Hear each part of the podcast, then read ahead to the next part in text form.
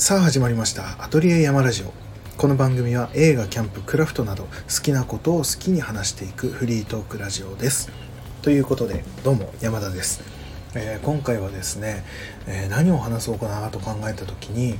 えー、僕はですね、まあ、アクセサリーを作ったりする仕事をしてるんですけども以前ですねあのブライダルジュエリーの店に勤めていることが、えまあ、長い間ですね13年間ぐらい勤めてましたかね。今はちょっとやめてフリーランスでやってるんですけども、えー、そのジュエリーショップで働いていた時に、まあ、お客さんの接客をしたり、えー、オーダーメイドの、えー、まあ、接客しながらデザインを書いてそれをま作るっていうところまで、まあ、ほぼ全部の工程を一人でやってたりとかそういう風な時期も、まあ、結構あったんですけどもそういう時にですねえー、お客さんの何て言ったらいいだろうな。まあオーダーメイドですね。オーダーメイドで何かを作りたいっていうお客さんの、えー、なんだろうな。注意点って言ったらいいのかな。ちょっと上から目線とかに聞こえてしまったら申し訳ないですしなんか嫌な気持ちになられる方がいたらもう初めに謝っておきます。嫌な気持ちにさせる気はないんですけどもまあなんかそういう風なお客さんのえオーダーメイドを作る時の注意した方がいい点というかちょっとそれを考えておくだけで少し変わるかなっていうような、えー、まあ、店員側の、えー、考えですね。をちょっと話してみたいなと思ってましてあんまりこう店員側の気持ちとか、えー、なんだろうなオーダーメイド作る時のそのデザイナー側の、え思っていることってなかなか聞く機会ないかなと思うので、えー、そういうのも話してみるのも面白いかと思ってちょっと今回話してみようかと思いました。でですね今までですね僕が、えー、対応してきたお客さんって多分、まあ、結婚指輪とかあとプレゼントでえー、誰かにプレゼントしたいからオーダーメイドで何か作りたいっていうお客さんとか、えー、そういう人たちを合わせておそらく本当に数百組見てきてると思うんですよ。1000とかまではいかないかもしれないですけど、えー、数百組は見てきてると思うんですね。対応してきているというか、えその時にですねオーダーメイドで特にあまあ結婚指輪とか多いのかな。えー、オーダーメイドでじゃあ結婚指輪作りたいですっていうお客さんを対応した時にあのオーダーメイドってあのデザインをお客さんのお好みのデザインをあの、まあ、話し合いながら作りましょうっていうものになるんですけどもあの結婚指輪なのでやっぱ男性女性でやっぱり好みのデザインがあってそれを、えー、お店に来る前ですねに2人で話し合ってこんな感じのデザインにしたいっていうのを提案を持ってきてくれるんですけどもその時ですね、えー、かなり今まで多かった、えー、ケースというか、えー、こういうことすごい多かったなっていうのの、まあ、第1位っていうぐらいのことですね。まずですねオーダーメイドって本当に好きな形が作れるんですよね。なのでやっぱりそれを作るとなるといろんなデザインをやっぱり考えるじゃないですか、えー、自分が好きなものとか好きなモチーフを入れたいとか2人のなんか思い出の何かを入れたいとか、まあ、もちろんあの名前を内側に入れたいとかこういう石を入れたいとかそういうのって多分すごい広がると思うんですよね。で楽しいと思うんですよ。やっぱりずっとつけていくものですし2人でねあのそういうのを話し合うのもやっぱ楽しいですし特に結婚するとなると結婚式の準備とかそういう流れでやっぱり結婚指輪どうしようかってなって一番楽しい時だと思うんですよね。2人で一緒に何かをするっていう楽しい時期にやっぱり考えるのでデザインがですねもうすごく膨れ上がるんですねだから指輪それこそ結婚指輪って、まあ、一般的に多いのはシンプルで細いものっていうのが多かったりするんですけどもなのでそのシンプルで細いものの中に、まあ、たくさんこう思いがこもりすぎていろんなデザインを入れたくなっちゃう人が多いんですよ。これ本当に今まで、えー、対応してきたお客さんの中で本当に一番多いケースがそんなにデザイン入らないよっていうようなぐらいの、えー、モチーフ、えー、石の種類をたくさん考えてきてくれるお客さんが多くて。でですねあのそういう提案されるの全然あの店員側としては嬉しいんですよ。いろんな要素を持ってきてくれる方がデザインってすごく幅広くできたりするのでやりやすかったりはするんですけども。ただその思いが、まあ、強いあまりにやっぱり全部盛り込みたいっっていう風になることが多いんですよね。例えばそうだな、えー、猫が2人とも好きでこの猫のデザインを入れたいんですっていうのがまず一つあってそこにそれででも2人が出会ったのが春だったのでそこに桜のデザインも入れていきたいんですとか。で,、えー、で2人の誕生石が、えー、ダイヤモンドと、えー、ルビーなのででここに2人の誕生石を、えー、1個ずつそれぞれに入れたいんですとかまあそれ以外にもこういろんなえー、こういう加工をして表面の加工はこういう風にしたいとか金属もプラチナリングの上にゴールドを入れたいとかあのやっぱり他にはないオリジナルのものを作りたいので他にはないデザインをやっぱり持ってきたい、えー、作りたいじゃないですか。その気持ちはめちゃくちゃわかるんですけども、えー、2 m m とか3 m m 幅のリングの中にやっぱり猫と桜と誕生石2つとでさらにゴールドを入れたいってなるのは入れられないことはないけど、まあ、大渋滞しちゃうよねっていうことがやっぱり多いんですよね。だそこでやっぱりその店員も、えー、店員というかデザイナー側もですねまあそういう風なお客様は結構いるのであのそこで提案をするんですよね。大体はあのまあ盛り込みすぎちゃうとどうしてもあのパンパンになってしまうと。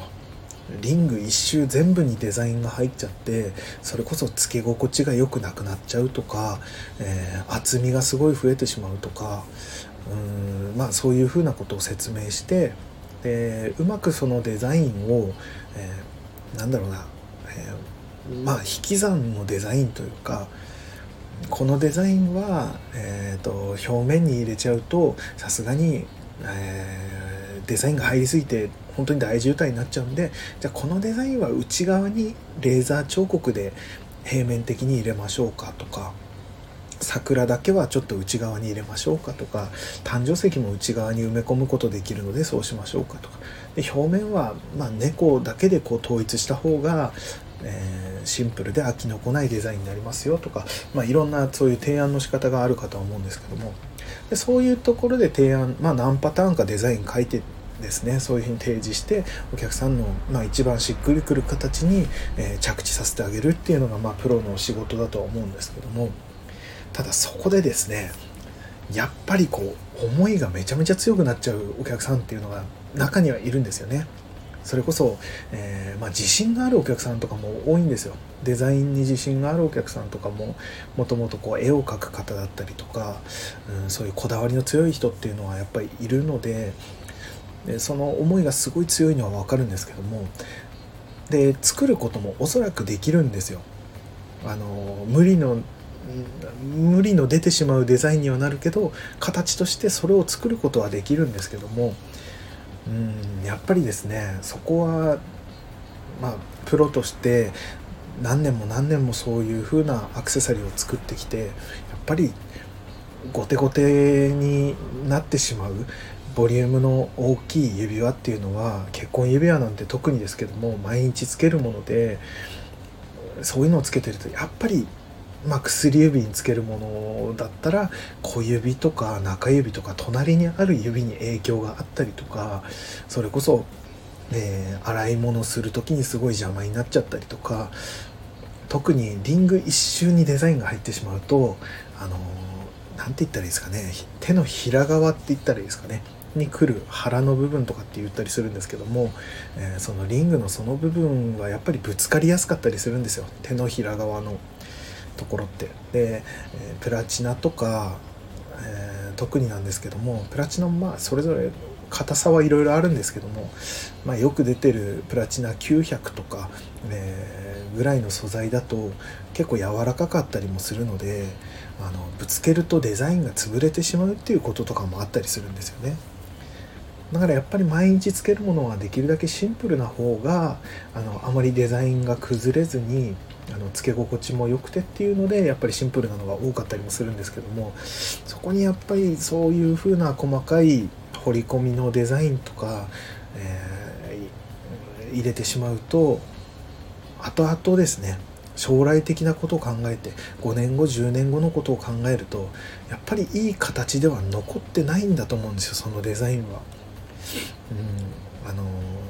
傷ついちゃったりとかへこんじゃったりして、えー、あまり綺麗に見えないものになってしまうとかっていうのがあったりするんですよね。その出来上がりはめちゃくちゃ最初は綺麗に出来上がるとは思うんですけどもそういうところも見越した上でデザイナーの人はそういう提案をするのでできれば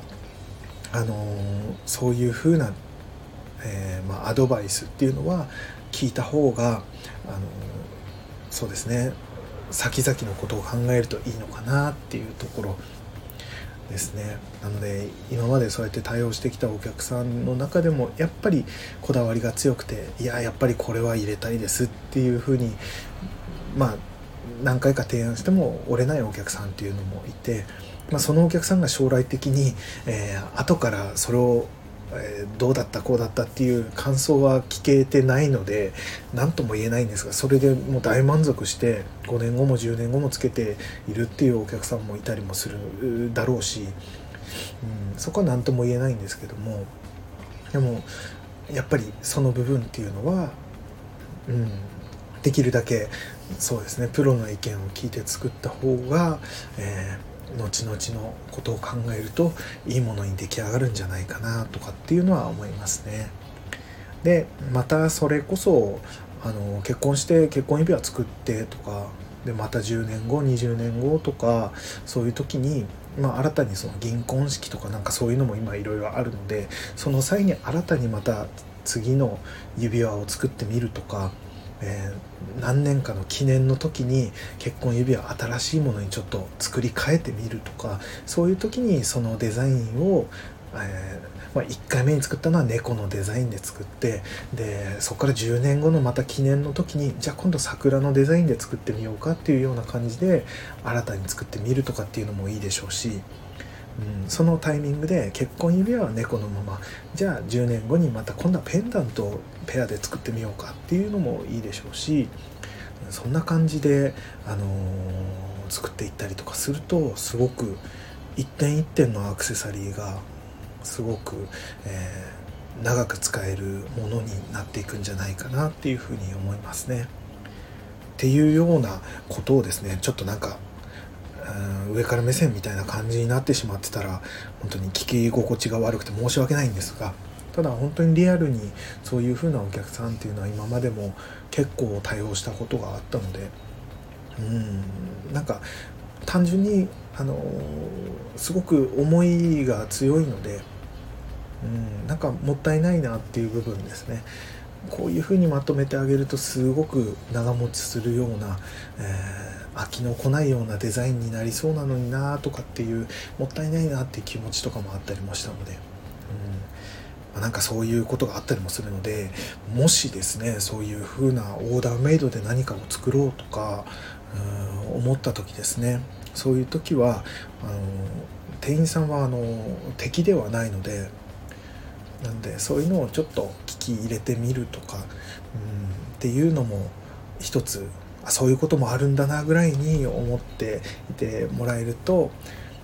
その実際にそう作る時にああなんかこんなこと言ってたやつもいたなぐらいに思い出してもらえると少しこうスムーズにそういった話が進むのかなとかっていうのも思いますので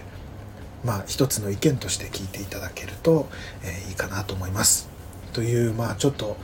えー、急だったんですがそういう話を今思い出したというかパッと思ったので話してみましたまあそんな感じですね、まあ、今回はクラフトカテゴリーに入るのかなこの話はまあそんな感じでまた次回ですねどんな話するか分かりませんが是非聞いていただけるとありがたいですえー、いいね、フォロー、レター、もしあればよろしくお願いいたします。ということで今回はこのぐらいにいたします。それでは山田でした。さようなら。